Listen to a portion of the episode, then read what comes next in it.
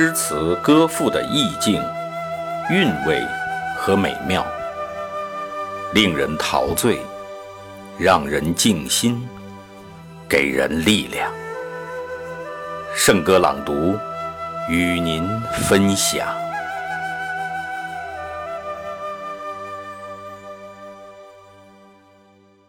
落花生，作者许地山。我们家的后院有半亩空地，母亲说：“让它荒着怪可惜的。你们那么爱吃花生，就开辟出来种花生吧。”我们姐弟几个都很高兴，买种、翻地、播种、浇水，没过几个月，居然收获了。母亲说：“今晚我们过一个收获节，请你们的父亲也来尝尝我们的新花生，好不好？”母亲把花生做成了好几样食品，还吩咐就在后院的茅亭里过这个节。那晚上天色不大好，可是父亲也来了，实在很难得。父亲说：“你们爱吃花生吗？”我们争着答应，爱。谁能把花生的好处说出来？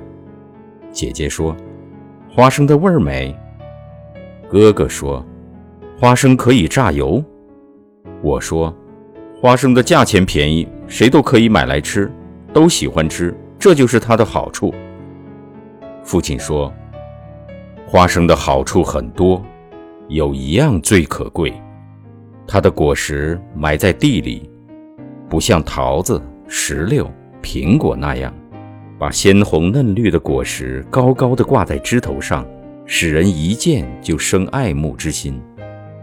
你们看它矮矮的长在地上，等到成熟了，也不能立刻分辨出来它有没有果实，必须挖起来才知道。我们都说是，母亲也点点头。父亲接下去说：“所以你们要像花生，它虽然不好看，可是很有用。”我说：“那么人要做有用的人，不要做只讲体面而对别人没有好处的人。”父亲说：“对，这是我对你们的希望。”我们谈到深夜才散，花生做的食品都吃完了。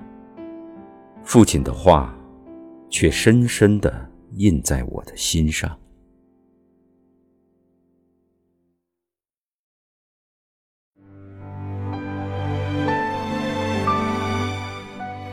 好，今天的圣歌朗读就到这里，下期再会。